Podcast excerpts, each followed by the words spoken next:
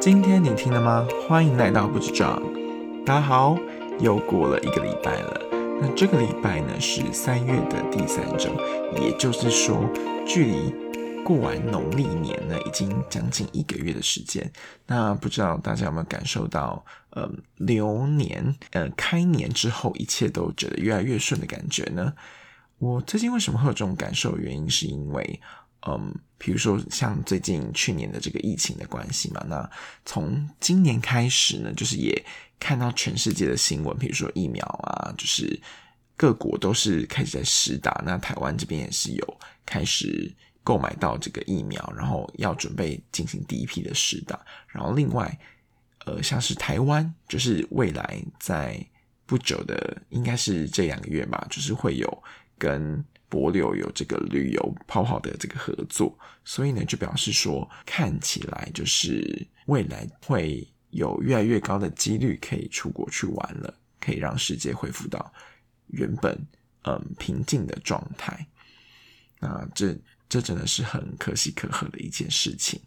好，那今天想要跟大家分享的是我最近看的一本书，那这本书其实已经。出版了好几年的时间，那只是我之前就买了，但是一直都是没有机会看这样子。那这一本书呢，叫做《拥抱 B 选项》，然后英文叫做 Option B 讲。那为什么会想要聊这一本书呢？是因为其实刚刚前面也有提到，就是像是去年疫情的关系啊，还有去年就是刚好身边的朋友的，比如说朋友的朋友们，就是也有听到。像是他们的不管是家人啊，或者是朋友们，就是亲朋好友，就是离去的这些消息。所以呢，我在听到这些故事之后，其实我就突然想到这本书。那这本书其实我之前就稍微有翻过，但是一直没有好好的去读它。所以呢，因为这本书其实讲的主题是悲伤，所以我一直之前一直很好奇，但是我一直没有很认真的去读，所以就刚好趁这个机会就。再来翻一下，那在翻阅这个过程中呢，其实我自己是觉得感触蛮多，就是收获蛮多的。因为其实这本书讲的是悲伤的状况，然后以及他怎么样去认识悲伤本身，然后再进行疗愈啊，还有自己走出来的这个过程，这样子，然后他把。这个过程的故事呢，就是分写出来分享给大家。然后这本书的作者呢是脸书的营运长 Sharon Sandberg，然后嗯，跟一位呃心理学家一起写的。那这位脸书的营运长呢，就是之前如果大家知道他的话，就是他之前有呃写过一本书，叫做中文叫做《挺身而进》这样子。那他呢，在出版几年前出版这本书之后呢，就是之后一段时间，他的先生呢就在度假中呢，就是意外的，就是走了这样子。那原本他原本的生活啦，还有就是给大家外界想象，其实非常的幸福的。应该说，外界对他的人生把它称作是 A plus 的人生。但是当当他先生在就是消失在他的世界之后呢，其实。就突然从这个 A plus 的人生，就是瞬间就是跌入跌入一个很深的痛苦里面。那在这个过程中，她其实不知道自己该怎么样走出这个伤痛，以及呃，丈夫走了之后，还有留下两个小孩这样子。所以呢，她就是刚好她的朋友是 Walton 的心理学教授，叫做 Aden Grant。那这个时候呢，就是。提出了适时的提出了一些建议，然后并且就是建议他说可以跟他一起来合作这一本书，然后希望可以透过自己的经验啊，还有透过心理学的一些经验的分享，可以让他更快的走出这一段伤痛，也想要借这个机会，想要带给假设有相同经验的这些人呢，可以更快走出来的一条道路，这样子。那。我在看完这一本书之后，我的感想是说，就是因为其实像生离死别都是人生的课题之一嘛。那其实小时候会比较没有对这些事情有这么多感受，但的确到了一个年纪之后，其实嗯，生活周遭其实会遇到越来越多这样类似的经验。那比如说朋友啦，或亲戚，或者是自己的长辈等等，小时候其实什么都不懂，所以没有什么感受。但随着年纪越来越大，其实这个感受其实是越来越深的。在看过书之后呢，我也分别写下了一些我在书中，就是我整理了一些在书中我觉得很特别的一些观点，然后提供给大家做参考。好的，那我们接下来就开始喽。好，那第一个我觉得很特别的观点是。书中一开始其实提到这整个事件的发生嘛，包含他们夫妻俩去出外去旅游的时候，然后就是他的先生就是在嗯自己独自去健身房运动的时候，在度假的那个地方的健身房运动的时候就意外的走了这样子，所以其实在这个过程中，他嗯其实是一开始其实是很自责的，比如说他。会很自责，说他其实为什么没有及时发现啦，然后会给自己很多的借口。所以其实那个时候，嗯，跟他合写这本书的 Anne Grant 就是提出了一个研究，他就提到说，就是有一个心理学家叫做马丁塞利格曼，然后他花了很多时间在研究人们是如何面对挫折的。那结果其实有发现有三个 P。其实会阻碍他们复原的过程。那这三个 P 叫做第一个叫做 personalization，就是你会把你自己的问题个人化，然后就是认为所有的错都是自己的错。好，那比如说像是他就是在意外发生之后，他就会去思考说，那如果今天他没有，比如说他没有在第一时间发现，或者是说他如果陪着他一起去运动，是不是事情就不会发生了？然后。这是第一个，那第二个叫做普遍性，也是另另外一个 P。然后他是认为说，他自己的生活的各个层面都会受到这个事件很严重的影响。那的确也是一开始是这样子，没有错。就是，嗯，当意外发生之后，那除了一开始很难接受之外，然后包含也严重的影响到他自己的工作跟他的小朋友。还有，像他先生也是一间新创公司，就是做问卷的 Survey Monkey 的执行长，所以等于是蜡烛多头烧这样子。这个是另外一个，如果他在现在这个情境里面的话，的确是很难走出来的。第三个叫做永久性，也就是说，他在一开始事件发生的时候，他会认为说自己的这个事件造成的给他自己的冲击是一个永远的。伤痛是没有办法消退的。那这三个 P 呢，就是一开始根据研究所得到的三个结论。那写这本书的这个 Alan Grant 呢，当然就建议那个 Sharon 呢，就是可以透过这三个 P 去检视自己是不是有这样子的需要调整的地方。那希望可以在这个疗伤的过程中呢，渐渐的。把这些因素给排除，然后迈向更好的未来，这样子。好，那除了这个之外呢？比如说，它中间有一段我觉得很特别的观点是，它其中有一章在讲说要怎么把房间里的大象赶出去。那什么叫做房间里的大象？这个大象虽然在房间里面，但是所有人都视而不见。他的感觉有点像是，比如说当事情发生之后，他也打起精神想要回到。脸书继续上班，但是，或者是说他跟他的朋友们聚会的时候，他发现了一个现象，就是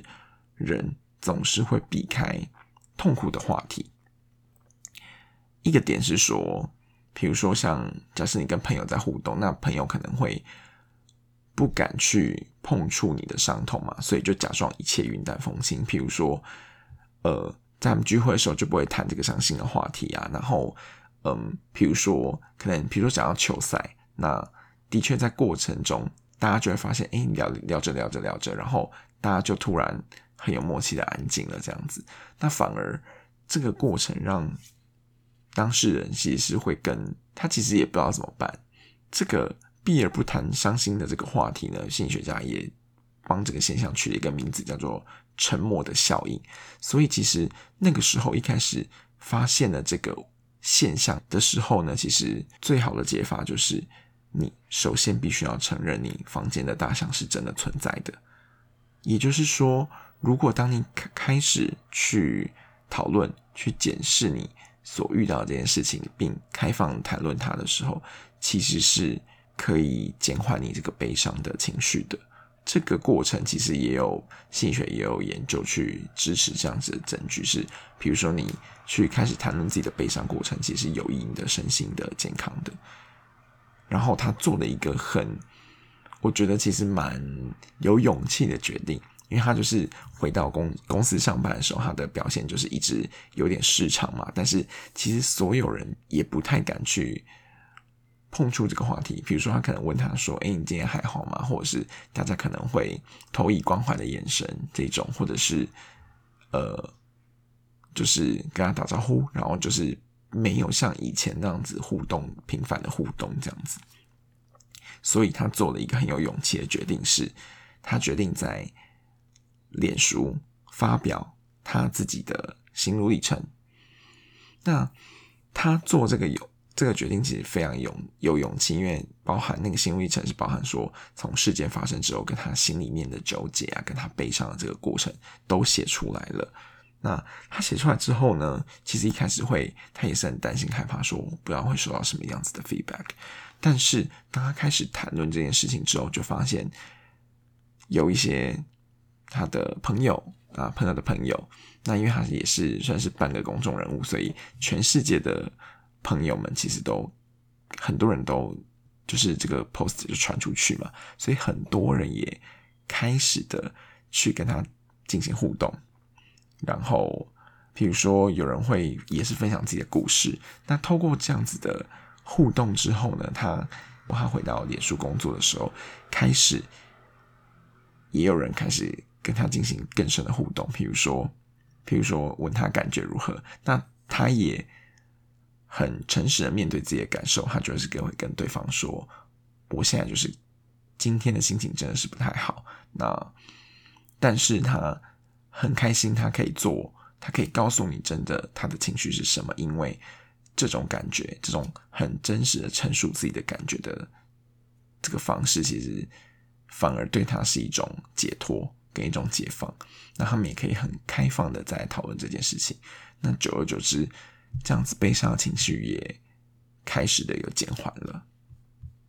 在这个过程互动的过程中呢，其实他的朋友们也是发现了一个互动的方式，是虽然，比如说朋友们都知道当事人其实非常的痛苦的，但是借由这样子互相分享的过程，可以让对方知道说。我们其实会一直陪伴你走过这个路程的，而不是只是很简单的问候，然后近乎陌生人的关心。那的确，实际的互动跟实际的照顾，其实会带给这个伤痛就是更快的复原。那这是他其中的一个章节，有关要把房间里的大象给赶出去的这个章节。然后另外呢，他还。做了一个练习，那这个练习其实也是这个心理学家提供给他的一个建议了。他提他提的一个另外的一个心理学家叫做 Susan Silk 发展出来的理论，它叫做环形理论。它就是有点像是不知道大家有没有听过黄金圈，就是呃，比如说我们分析事情的时候，要先从最核心的地方，然后往外延伸嘛。那这个环形理论呢，其实也是类似的逻辑，只是。Sharon 呢，去做一个练习，是把他身边的所有的人画成一个关系图，用环状的概念去画成一个关系图。比如说，他自己做的练习就是，他觉得最核心的、最核心的圈圈其实是他的小孩。那他的第二层呢，是他的先生，叫做 David 的母亲，还有他的弟弟，还有他自己。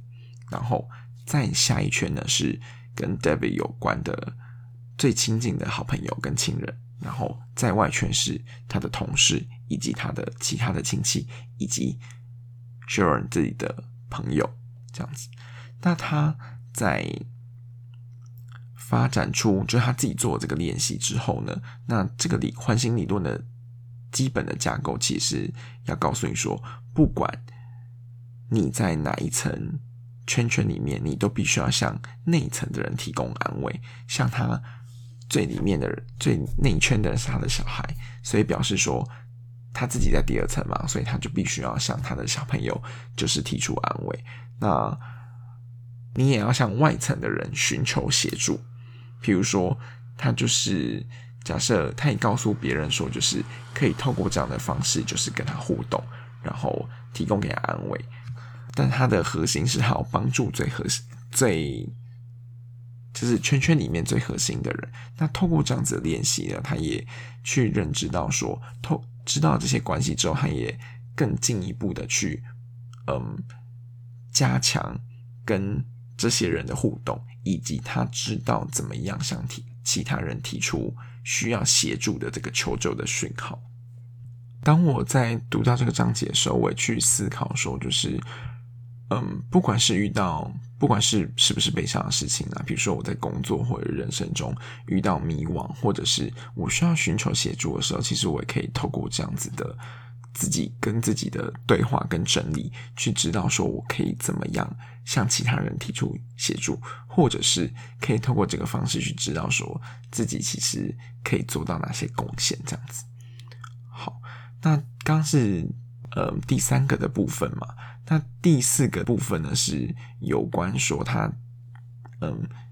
a n n g r a n 也建议了 Sharon 可以。做一个小练习，那这个小练习呢是每天要记下自己的三个贡献，然后想要透过这个样子的小事情、小成就，去让自己的自信就是就是拿回来这样子。那他就是每天把三件做得很好的事情记下来，因为一开始 Sharon 就是陷在悲伤里面嘛，所以他就会思考说，他怎么可能会有。一天之中会有做的很好事情，但是后来他就是豁出去了，就是不管。比如说他可能今天有准时起床，或今天有把衣服穿好，他也把它视作是一件做得很好的事情。那其实为什么要做这个练习呢？是因为心理学家其实有研究指出说，如果你把你专注自己的这个小成功的这种状态呢，其实会。对你有帮助。那其中有一个实验是，嗯，他们要求这个参与的人，他们连续一个星期，每一天都要写下三件就是进展的很顺利的事情，然后要写下原因这样子。那结果这个实验进行了六个月之后呢，他们变成他们跟另外一组只是去书写自己以前的回忆的人，他们的快乐程度其实是更高的。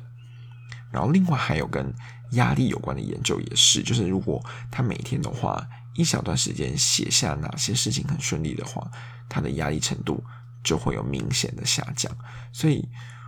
通过这样子练习，我觉得就是比如说平常工作压力很大，其实如果每天可以专注在自己小小的成就的状态的话，比如说你可能每天早上嗯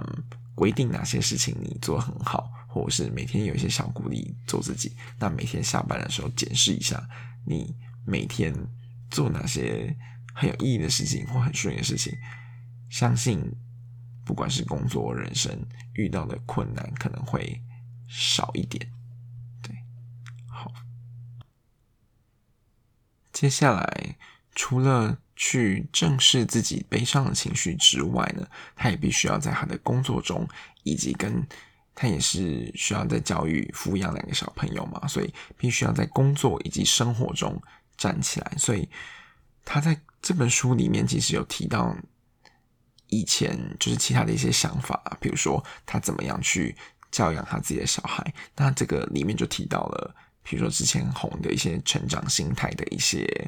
一些概念。那他也透过这个方式去。跟他的小朋友做一些练习，比如说，他就在他们家里面定了一些家规。那这个家规不是说，嗯，我们之前比如说一般那种家训啊，就是一些很严格的教条，而是他的家规很有趣。他写说，呃，比如说其中有一个是要尊重他们自己的感觉，然后另外一个是每天要准时睡觉，接下来是要宽恕。然后第四个是团队合作，因为他们现在就是，呃，他跟他的两个小孩，他们是一个 team，他们必须在遇到困难的时候是要一起面对的。那在这个过程中呢，他会他讲的是成长心态的概念，其实他是想要培养他小朋友的韧性，以及说未来不管遇到多艰难、多悲伤、多困苦的事情，也都可以呃快速的调节自己的心态，然后努力的突破。那遇到困难就是面对，然后解决它这样子。好，那在另外他也提到工作上，因为其实工作占他们的生活其实很大的一个部分嘛。那这这个过程中，其实那位心理学家。Adam 他就提出了他自己的经验，比如说他自己当初在念个研究所的时候，他的教授就跟他说，就是他觉得他可能没有办法成为一个很好的老师，因为他根本没有办法就是好好的跟学生建立关系，而且他所他所教授的是商学院的学生，所以呢，一开始当他在当客座。讲师的时候，他就想了一个方法。上了几堂课之后，他请学生匿名的填写意见，然后呢，他把这个所有的评论用 email 整理起来，然后寄给所有的学生。他的同事就提醒他说：“就是这样做其实很可怕，就是你会收到很多很恶毒的评论，你可能会自己没有办法 handle 这样子。”但是呢，根据他自己的经验，他发现了。另外一个结果是，如果在收集负面的回馈，然后你，并且你针对这些负面的回馈去采取适当的行动的话，你将会激发你自己的潜力。所以他在收集完这意见之后，他在下一堂课分别针对这些意见进行了分析，并且去用行动去回应他们，比他会怎么样去应应，比如说。嗯，有一些学生说，就是他可能讲课太无趣啦，或者是没有一些个人经验的连接，那他也立刻在下一堂课做调整，这样子。现在可想而知，就是呃，Anagram 是一个非常著名的，就是商学院的教授，然后他另外他也出版了他自己的有关心理学的这些书籍啊，也是全球畅销的书，这样子。那我们就可以看到，他持续的做这样的练习，为他带来一些巨大的的成功。好，那除了工作之外呢？另外，他最后那本书的最后一段，他讲的是恋爱的部分。那看到这里，可能觉得很奇怪，就是哇，就是很多一般人可能会觉得很奇怪，说，诶，就是她不是才刚，她丈夫不是才刚走嘛？那怎么会有？就是怎么会写到这个部分？那我自己看完其实蛮有感触的，是，毕竟，呃，人生在世上其实就是要活得很开心，然后活得很正向嘛。所以不管是怎么样，人类的情绪的感受，其实，嗯，走的那一位还会希望说，在世上的人就是活得更开心一点。所以，知道怎么样去学习再次恋爱是一件。很重要的事情，像他一开始就是完全没有办法踏出去，那他也会很担心外界的看法。比如说，像他又是半个公众人物，所以他的一举一动，像他书中就有写到说，就是其实他跟后来觉得他，他就透过了一些访谈，然后告诉自己别人别人的就访谈别人的经验，然后后来去沉淀下来之后就。觉得说自己可能准备好了，可以开始跟朋友们认识一些，不管是异性或同性的朋友，开始讨论这些事情的时候呢，他就，比如说，他就被八卦杂志拍到，然后网络评论就写的很难听。他一开始其实是很难受的，但是他就想说，他不能被这样子的言论给击倒。那这位 Adam 就他的朋友给他的建议是。他必须要在下一段关系中，尽量的用对话来让这个不管是伴侣的关系，然后让他更强韧一点。为什么呢？是因为心理学家其实有做了很多的研究。那他们在研究，就比如说有一个研究是在讲说，他要怎么去预测夫妻的离婚比率。那发现有一个指标非常的准确，有八十三个 percent。关键就是。夫妻间的对话，那如果他的谈话是都是在吸引对方的注意力啦，比如说都是在邀请对方 support 他，然后逗他笑开始，的话，那这样子的关系在呃那个时候实验室说六年后，他的预测离婚率、离婚的正确率有达百分之八十个三个 percent。那如果他都没有做这样子的练习，或是他们关系是不存在这些对话的话，其实很容易离婚的。所以表示说，其实大多数夫妻他们嗯争吵的原因都。不是不一定是因为金钱啊，或者是性啊、责任等等，反而是讲白了，就是其实你不是很在意对方的感受，以及没有回应对方带给你的连接等等。那这样子的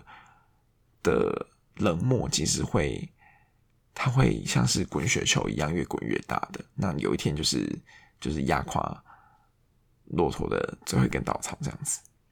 对，所以在关系中呢，如果你可以透过一些幽默或者是一些对话来建立这个关系的话呢，这是会让这个关系是更有弹性、跟韧性的。好的，那分享了几个我在书中看到的一些收获。那其实我觉得这本书很值得一看的原因是，除了有很多很实用的。一些小技巧之外，还有他的心路历程的故事。其实他的笔触其实是蛮蛮动人的。然后你也可以看他说，在他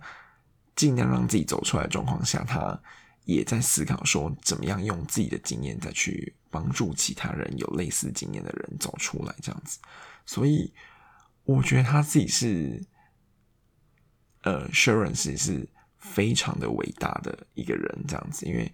我相信在这本书撰写的过程中，一定是很痛苦的，因为他要要一直不断的去梳理自己的过去的经验。当然，这段经验可能也是一个疗伤的经验。虽然说这本书是一本描写嗯悲伤的书，但是我觉得它读起来一点都没有悲伤，它其实是带给你很多希望的。那他是用自己的经验去讲说，就是我们到底要怎么样去面对。逆境，所以其实，在看的过程中，我也跟着他一起变开心了，变开朗了。所以我在想说，如果我未来呢，如果遇到，嗯，不管是工作啦、人生中有任何悲伤或是很气馁的事情的时候，我应该会回想起这本书的某几个章节，那我也会尽量的去，就是想到的话，就会做一下这些练习。那希望可以给自己带来更多的收获，这样子。那希望今天的分享就是也可以带给大家一点点收获。那如果有大家有任何的问题，或者是有任何的经验想要跟我分享的话，都可以透过我的 Instagram 或者是我的 email，就是写信给我这样。那我的这个 podcast 的节目呢，在 Apple Podcast、Spotify、KBox 还有 Sound 等等的这个各大平台上面都有上架。那也不要记得，如果有兴趣的话，就是可以来我的 Instagram 或者是 Facebook 来帮我按个赞，为我加油打气。那今天的节目就到这边，这里是不止这样，我是 Johnny，那我们下周再见喽，拜拜。